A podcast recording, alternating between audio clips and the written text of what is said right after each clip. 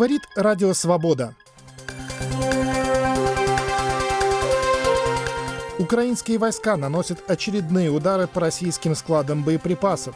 Пророссийские сепаратисты в Донбассе заявляют о гибели 40 украинских пленных и обвиняют в этом Украину.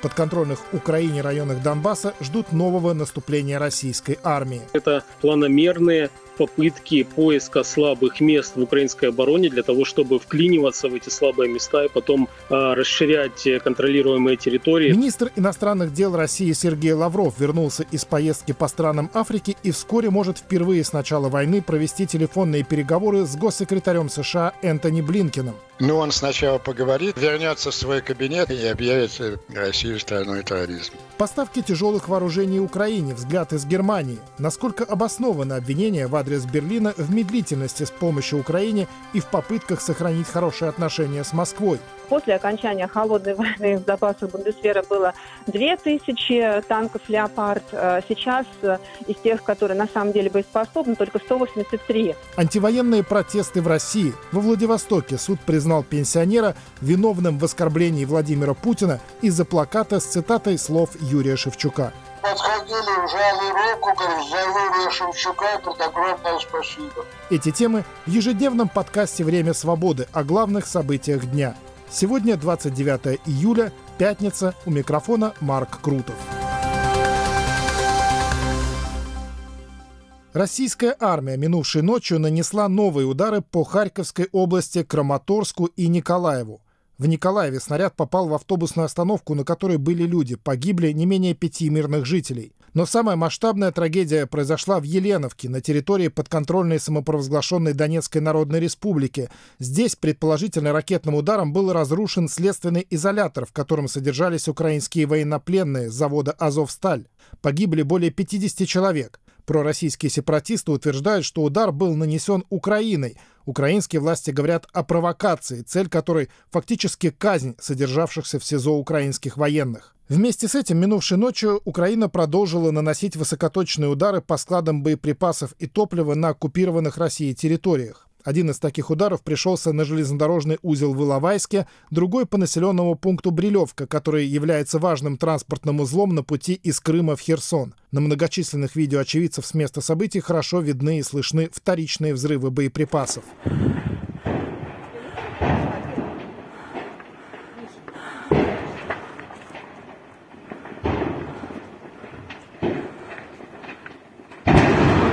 Что до боевых действий на земле, то сейчас, после того, как в первых числах июля российские войска заняли территорию так называемой Луганской Народной Республики, более половины российских сил, брошенных в Украину, находятся в соседней Донецкой области. Их первоочередная задача – захватить Бахмут и агломерацию Славянск-Краматорск, а затем оккупировать всю область и весь Донбасс. В итоге, рассчитывают в Москве, будет выполнена важнейшая стратегическая установка Владимира Путина – включить в самопровозглашенные Народные Республики Донбасса всю территорию Луганской и Донецкой областей. Сообщения о попытках российской армии прорвать украинскую оборону в районе Бахмута поступают практически каждый день. Не прекращались эти попытки и на уходящей неделе. Сейчас российские войска находятся от Бахмута уже всего в 10 километрах. О ситуации на передовой рассказывает корреспондент радио «Донбасс Реалии» Сергей Горбатенко. Они, не скрывая, рассуждают о том, что Бахмут сейчас это ключи к обороне украинских войск на Донбассе, так как даже если просто посмотреть на карту и не быть специалистом в военном деле, а, можно заметить, что если так случится, что Бахмут, как хотят российские войска, падет, то оттуда сразу открывается большое оперативное пространство. Можно напрямую наступать на Славянск, на Краматорск. Также можно э, наступать по направлению к Покровску. И если так случится, то что российские войска, овладев Бахмутом, дальше будут продвигаться в сторону Краматорска и в сторону Покровска, то будет перерезана одна из ключевых артерий. Это трасса на Днепр, благодаря которой происходит сейчас логистика украинских войск на Донбассе. И это угрожает уже, если не полным окружением, то уж частичным окружением уж точно. Но пока до этого еще далеко, и украинские военные настроены решительно оборонять Бахмут. И я не думаю, что у российских войск там будет легкая прогулка. Славянск остается одной из приоритетных целей российских военных на Донбассе. Кроме того, когда я несколько дней назад был в том направлении и общался с украинскими танкистами из 3-й танковой бригады, мне говорили о том, что в ближайшее время ожидают провокаций со стороны российских войск и готовы к этим провокациям. Поэтому я думаю, что это планомерные попытки поиска слабых мест в украинской обороне для того, чтобы вклиниваться в эти слабые места и потом расширять контролируемые территории, так как мы это видели сначала на Лиманском направлении, а потом по ситуации в Северодонецком и Лисичанском. Поступают сообщения о попытках России и пророссийских сепаратистов ДНР прорвать украинскую оборону и под Авдеевкой рядом с Донецком, там, где им это пока не удалось сделать ни разу с 2015 года. И по официальной информации, по той информации, которой, которой делятся жители жители Донецкой области в социальных сетях. А, то направление постоянно обстреливают российские войска. В Авдеевке постоянно горят дома, но тем не менее за все годы войны, которая длится уже больше восьми лет, украинские военные довольно-таки неплохо закрепились на тех рубежах. Они имеют все необходимое вооружение, они мотивированы, и поэтому российским войскам и э, войскам группировки ДНР пока не удается продвинуться именно по направлению к Авдеевке, как бы им этого не хотелось. Из Краматорска передавал корреспондент радио «Донбасс Реалии» Сергей Горбатенко. Вы слушаете подкаст «Время свободы» о главных событиях дня за 29 июля. Министр иностранных дел России Сергей Лавров в пятницу подтвердил, что Россия получила от Соединенных Штатов запрос на телефонный разговор с Лавровым госсекретаря США Энтони Блинкина. По словам Лаврова, переговоры, темой которых может стать обмен пленными и вывоз украинского зерна, могут состояться на следующей неделе. Как считает политолог Андрей Пиантковский, еще одна возможная тема первого с начала российского вторжения в Украину разговора Лаврова и Блинкина – предложение США об обмене двух арестованных в России американских граждан на осужденного за торговлю оружием россиянина Виктора Бута. О том, что президент США Джо Байден одобрил идею такого обмена, в среду сообщил телеканал CNN. По данным канала, Бут, который был приговорен в 2012 году к 25 годам тюрьмы за подготовку продажи оружия колумбийским повстанцам, может быть обменен на двукратную олимпийскую чемпионку, баскетболистку WNBA Бритни Грайнер и бывшего морского пехотинца Пола Уиллана. Грайнер была арестована в марте в Подмосковье по обвинению в перевозке наркотиков через границу. Уиллан осужден в июне 2020 года в Москве за шпионаж. Еще одной темой переговоров, по мнению Пиантковского, может стать ослабление санкций против России в обмен на какие-то уступки с ее стороны. Недавно Евросоюз уже ослабил санкции, сняв препятствия на пути экспорта российского продовольствия в третьи страны и отменив запрет на поставки в Россию некоторых товаров и услуг для авиационной отрасли. Все это, считает Андрей Пянтковский, может быть развитием договоренностей по снятию российской блокады с украинских морских портов, которые были достигнуты между Москвой, Киевом и Вашингтоном на переговорах в Стамбуле. Блинкен хочет вырвать из российских застенков двух американских заложников, которые ни в чем не виноваты, а один из них уже 4 года томится в тюрьме. Знаменитые звезде баскетболистки, они 10 лет обещают. Вашингтон отдаст им матерого преступника, как же его, Бута. Я не знаю, замечено ли было, что к этому пакету соглашений спасения голодающей Африки, это тоже достаточно преувеличенная вся эта была компания Агоуни, но тем не менее, надо посылать зерно э, нашим африканским братьям. Но причем тут снятие санкций с России – ведь в пакете Оказывается, Абрамович, посланник Путина, добился, во-первых, снятия самых болезненных на сегодняшний день экономических санкций. Это запрет э, на запасные части к, к самолетам «Боинг». Весь э, российский авиапарк, вся гражданская авиация была посажена, потому что у них нет этих они уже начали разбирать половину своих Боингов для того, чтобы ремонтировать э, оставшуюся половину. И вот неожиданным жестом эта санкция снимается. Кроме того, снято там ограничение каким-то банкам. И более всего, ну, наиболее непонятная для меня вещь была лоббирование видным государственным деятелем Украины, так я его назову, Давидом Арахамием в судах Европейского Союза и Великобритании размораживание активов э, Абрамовича. Размораживание активов Путина. Активы Абрамовича – это активы Путина. Всем известно, что Абрамович – основной кошелек Путина. Первый такой крупный вклад был в этот кошелек 13 миллиардов долларов еще чуть ли не 20 лет назад. Государство заплатило Абрамовичу, якобы купив у него Сибнефть, это просто государство заплатило Путину. Очень странное участие Украины в лоббировании снятия санкций. Это ослабляет позицию той же Украины, когда она справедливо критикует Запад за недостаточность санкций введенных против э, России, тем более против Путина. За это что-то получено Украиной. Ну, понимаете, это очень плохой сигнал как раз э, Соединенным Штатам в той политической борьбе, которая ведется я же только что об этом говорил, есть достаточно влиятельная партия внутри администрации, тоже ее сторонники, это, это прежде всего Селливан, и в какой-то степени, между прочим, и Бернс, развивающие вот эти тезисы «не надо унижать Россию, надо дать спасти Путину лицо». Так вот, такое лоббирование снятия санкций с Абрамовича Путина – это очень хороший аргумент как раз вот сторонникам ослабления давления на Россию, и тем более ослабления, замораживания поставок наиболее эффективного оружия России и так далее. Мне кажется, это очень неудачный шаг. Одну часть Вашингтона это бы устроило, но Украина должна ориентироваться на другую часть mm-hmm. Вашингтона. Два крупных руководителя Соединенных Штатов выступали публично 21 июля. Это Остин э, на Рамштейне-4, а на следующий день Джек Селливан на форуме по безопасности в Остине. Фактически их противоположны были месседжи. Остин говорил, настал решающий дни борьбы, необходимо срочно, urgent, оказать жизненно необходимую vital помощь Украине. А Селливан пускался в свои обычные рассуждения о том, что самое главное избирать эскалации, столкновения с Россией, поэтому давайте не будем посылать это оружие и то. Там идет э, очень серьезная борьба, от которой зависит военное развитие дел на фронте. И мне кажется, еще раз повторю, не стоит подбрасывать аргументы той стороне, которая работает против Украины. Еще одним заметным событием этой недели в четверг стало единогласное голосование в Сенате США за резолюцию, призывающую Энтони Блинкина признать Россию государством-спонсором терроризма. По мнению Андрея Пиантковского, это может произойти сразу же после телефонных переговоров Блинкина и Лаврова. Ну, он сначала поговорит, вернется в свой кабинет и объявит, и объявит Россию страной терроризма. Это же угрожало Пелози этим два дня назад. Она тоже обращалась к Блинкену. Если вы немедленно не объявите за способом терроризма, мы заставим это сделать Сенат. И я думаю, что она, обращаясь к Блинкину, она согласовала это с Блинкиным.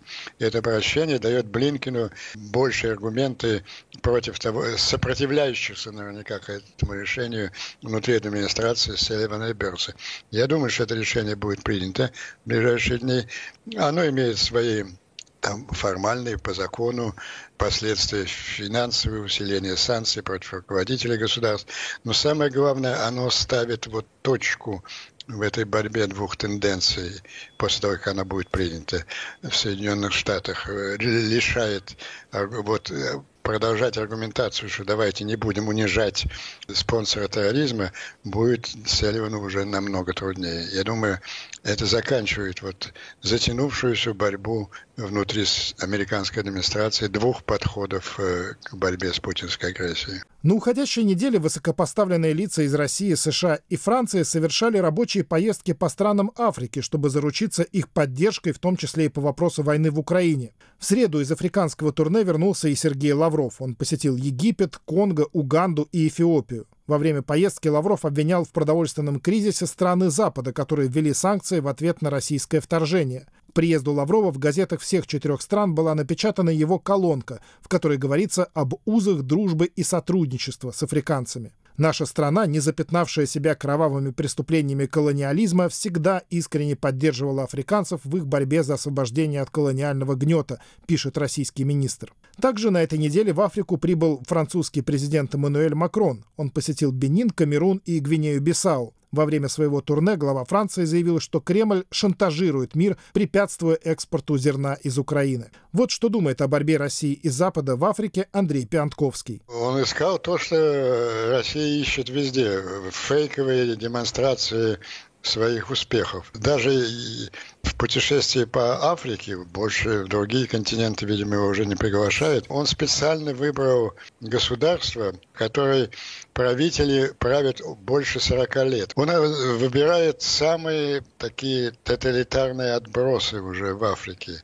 И потом, смотрите, может быть, он какое-нибудь оружие пытался у них э, попросить. Если Россия едет к великой технологической державе в Иран и выпрашивает у них, как они считают, современные беспилотники, которые сами произвести не могут, может быть, у этих э, угандийских вождей попросил там отравленных стрел, копий для борьбы с украинскими вооруженными силами. О предстоящих телефонных переговорах госсекретаря США Энтони Блинкена с министром иностранных дел России Сергеем Лавровым, о возможном признании России страной-спонсором терроризма и о борьбе России и Запада за лояльность африканских стран говорил политолог Андрей Пиантковский. Говорит Радио Свобода. В студии Марк Крутов. Вы слушаете ежедневный подкаст «Время свободы» о главных событиях дня.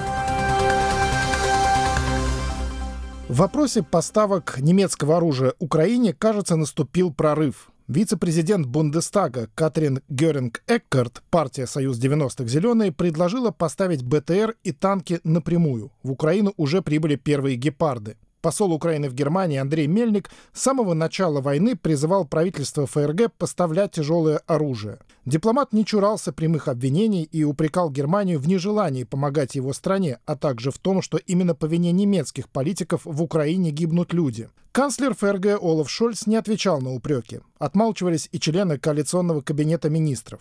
Лишь из Бундестага от оппозиции, блока ХДС-ХСС, левой партии и альтернативы для Германии доносилась критика. На позиции Мельника перешла даже председатель оборонного комитета Бундестага Мари Агнес Штрак-Циммерман, в своем твиттере также пламенно обвинявшая Шольца и его соратников по социал-демократической партии Германии в бездействии и косвенном участии в гибели украинских солдат. При этом ее свободная демократическая партия также входит в кабинет министров. Я поговорил с корреспондентом «Радио Свобода» в Германии Анной Роза о том, почему упреки в адрес этой страны в медлительности с военной помощью Украине не стихают до сих пор, насколько они в реальности обоснованы и действительно ли в этом вопросе наметился заметный прогресс. Здравствуйте, Анна. Итак, что произошло в последние дни и недели, что заставило комментаторов говорить о прорыве в ситуации с военной помощью Германии Украине? Добрый день. Произошло многое. Во-первых, были э, опубликованы поставки оружия, которые Германия уже осуществила Украине. И, во-вторых, э, начались какие-то подвижки в способе коммуникации Шольца с депутатами Бундестага и с населением. Он выступил несколько раз по телевидению и дал несколько интервью. Дали интервью также члены Кабинета министров. Кроме того, сейчас, как уже цитировалось, в Украину были поставлены ЗСУ «Гепард», и, э, естественно, начинается отбор танков и БТРов для того, чтобы поставлять их странам Евросоюза в обмен на те советские танки, которые уже были переданы Украине в начале войны. Какие только причины не назывались экспертами в разговорах о немецкой военной помощи Киеву, это и наследие Второй мировой войны, и моральные обязательства Германии перед Россией как преемницей Советского Союза, и немецкая бюрократия, и крепкие экономические связи Берлина и Москвы, опасения по поводу прекращения поставок российского газа в Германию, наконец, не самое лучшее состояние самих немецких вооруженных сил, Бундесвера и запасов их вооружения. Об этом вы уже сказали.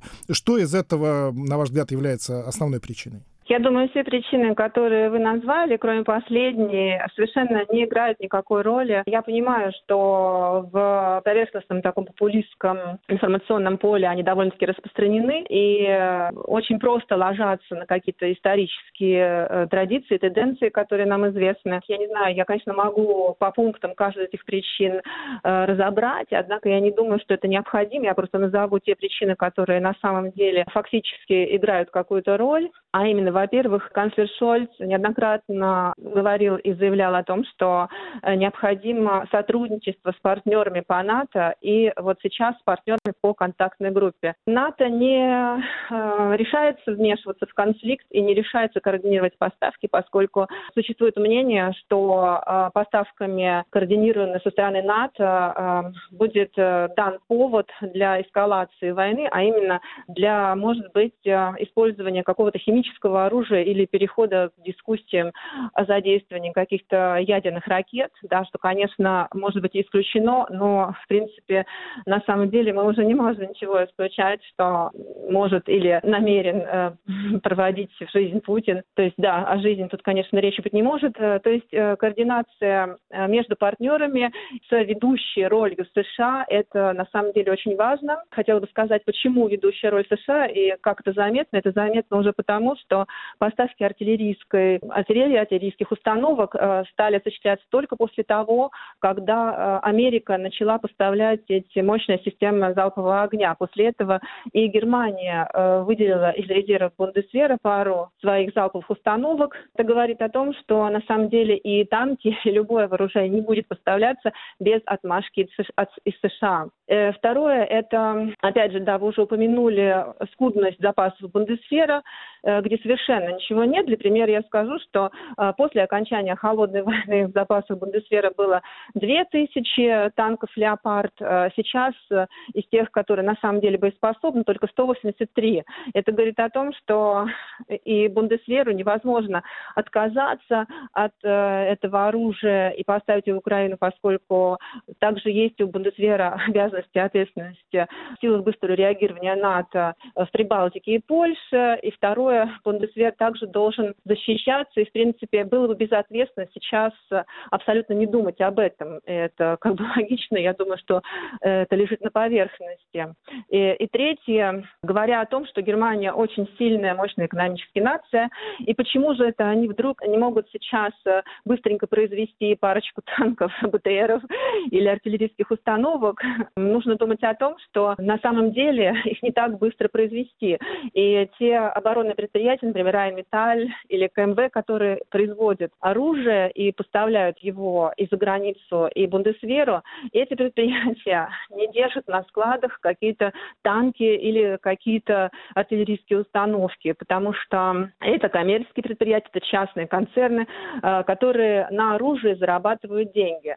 И э, когда заведен один танк, он, естественно, уже произведен по какому-то заключенному договору и будет поставляться договорной стороне именно с этого предприятия. Конечно, стороной договора может быть и правительство ФРГ, но те договоры, которые она сейчас заключает по поставкам, допустим, гаубиц, 100 гаубиц Украине, она заключает только сейчас. А гаубица может производиться в течение нескольких лет. Два-три года требуется на производство танка. Здесь же, опять же, очень много составляющих этой проблемы, а именно нет э, поставок э, каких-то комплектующих для этих танков или для этих БТРов. После пандемии нарушились связи с э, фирмами, которые поставляют именно эти комплектующие. И сейчас, например, э, даже не хватает пушек для танков, чтобы просто их монтировать на танках «Леопард». Так что все эти сложности, опять же, индустрия, они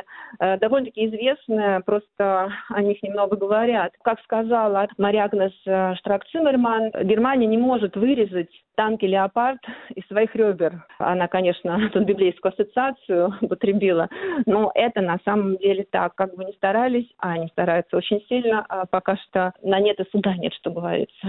Спасибо, Анна. О поставках немецких тяжелых вооружений Украине мы беседовали с корреспондентом «Радио Свобода» в Германии Анной Розе. А в завершении этого выпуска подкаста «Время свободы» о немногочисленных, но продолжающихся в России антивоенных протестах. Первореченский суд Владивостока признал пенсионера Георгия Кокабадзе виновным в оскорблении президента России Владимира Путина за плакат с цитатой Юрия Шевчука – «Родина — это не жопа президента, которую все время надо целовать», сказал Шевчук 18 мая на концерте в Уфе. Георгий Кокабадзе заменил в этой цитате слово «Родина» на слово «Россия» и вышел с плакатом, на котором она была написана, на одиночный пикет. За это судья назначил ему штраф в 40 тысяч рублей, расценив грубое слово в цитате как неуважение к власти, поскольку оно, по его мнению, связано с личностью президента Путина. Кокабадзе, уже дважды отсидевший административные аресты за пикеты и переживший налет ОМОНа после антивоенной акции «Обними меня, если тоже против войны», говорит, что протестовать не перестанет. С противником войны из Владивостока поговорил корреспондент издания «Сибирь Реалии». Я в нескольких точках города проводил вот этот пикет, понимаете, не, не на одном месте, в нескольких точках города. Очень хорошо, когда увидели этот плакат, они уже знали, о чем речь идет. Даже подходили, жали руку, говорят, за Юрия Шевчука, говорят, огромное спасибо. Вы сами знаете, что страна во что превращается, можно сказать, в абсолютную монархию, то, что все готовы перед первым лицом, как говорится, просмыкаться и угодить, понимаете? Для меня это родина, для меня, для меня родина это не чиновники и не политики. А действительно родина это когда оценивается э, благосостоянием народа. Вот это для меня родина. Мне просто за публикацию штраф выписали. То, что я проводил пикеты, а даже там полицейская машина проехала, внимание не обратила, понимаете? Меня просто оштрафовали за то, что я в своем телеграм-канале вот это опубликовал, и там репосты сделали, понимаете, то, что я выходил на этот пикет. Спустя через месяц уже. Активно я начал, активно я начал против, когда арестовали Фургала, я выступал против, до этого еще был задержан, когда приняли поправки Конституции, я был против поправок, понимаете, Ой, да много чего, против пенсионной реформы. И мне э, два ареста было уже, два ареста было, наверное, уже судов 12 прошло. Сколько раз штрафовали, я уже со счета сбился, понимаете? 24 февраля, когда начали события в Украине, 26 февраля я уже вышел с такой акцией обнимашки. Если ты против войны, давай обнимемся. Мне никто ничего не сказал. Полиция стояла, даже наблюдала, даже ко мне не подходили. Просто они, может, на тот момент не знали, что делать, понимаете? Два дня прошло после этих событий. Я и поддержку Яшина буду выходить сейчас. Я давно в политике, давно в оппозиции, если по правде сказать, 77 -го года. Я сам грузин, да, вот в 77 году были мощные протесты студентов грузинских, студентов Грузии против Эдуарда Шеварднадзе. Вот я в самом первый раз вышел на этот мощный протест. Пенсионер из Владивостока Георгий Кокабадзе о своих акциях протеста против войны с Украиной. На этом мы завершаем выпуск подкаста «Время свободы» за пятницу 29 июля. У микрофона с вами был Марк Крутов, продюсер Михаил Косторов. Слушайте «Радио Свобода» в интернете и на основных платформах подкастов, а также читайте текстовые версии наших материалов на сайте свобода.орг. Всего вам доброго!